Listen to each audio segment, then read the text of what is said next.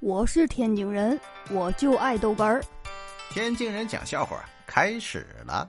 今天说什么呢？还说说咱这个南京诈骗寺吧。南京诈骗寺这两年呢火呀，香火好啊。哎呀，纸佛穿衣，赖佛吃饭呢，秉承着一个经济原则呀。什么经济原则呀？就是有钱不赚王八蛋呢。这有有就得赚呢。哎。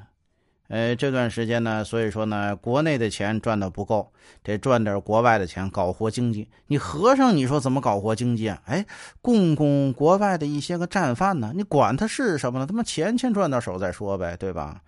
这个诈骗寺啊，今天又有新闻了，说有人呢，说是憋不住了，在诈骗寺门口尿了泡尿。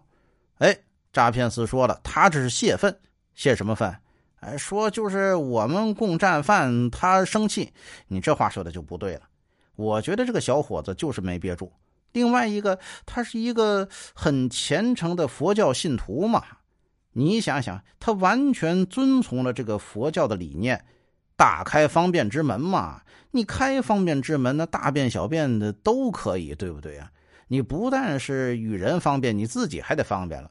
我想以后呢，咱旅游呢，到那儿开一个这么一个方便区呀，呃，弘扬佛法呀，宣传这个地方。另外呢，咱们这个诈骗寺啊，就是分成了两块哎，这个大殿一劈为二啊，一边是男的，一边是女。